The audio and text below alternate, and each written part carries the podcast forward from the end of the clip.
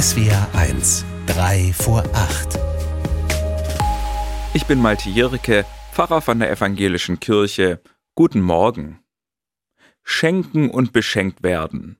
Das war eine der Hauptbeschäftigungen in den letzten Tagen. Und vielleicht gibt es ja heute sogar noch ein paar Geschenke. Ich würde nicht Nein sagen.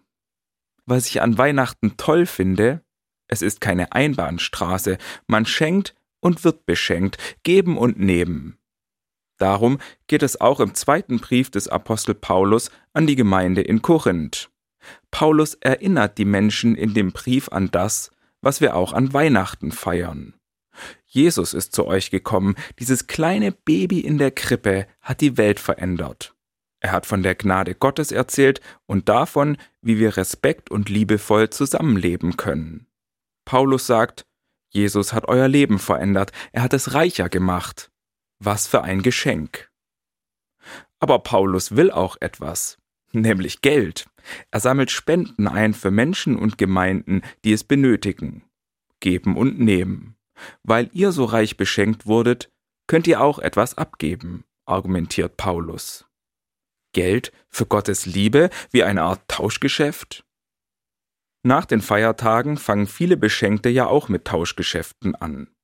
Falls Sie es gerade nicht auf dem Schirm haben, morgen ist Mittwoch, ein Werktag. Häufig dient dieser erste Werktag nach dem Weihnachtsfest dazu, unliebsame Geschenke einzutauschen. Geld gegen Ware, beziehungsweise Ware gegen Geld. Ein wirtschaftlicher Handel, irgendwie auch ein Geben und Nehmen. Und doch etwas ganz anderes als schenken und beschenkt werden. Auch Paulus hatte keinen Handel im Sinn.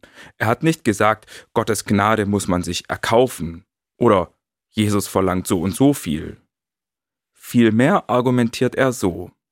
Wer reich beschenkt ist, kann etwas abgeben. Wer beschenkt ist, den drängt es dazu, andere zu unterstützen, weniger Privilegierten etwas abzugeben.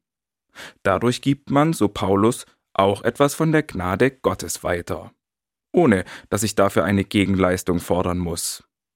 Denn ich bin schon beschenkt, an Weihnachten wird uns Gott geschenkt, er wird Mensch und macht unser Leben reicher. Malte Jirike von der Evangelischen Kirche aus Stuttgart.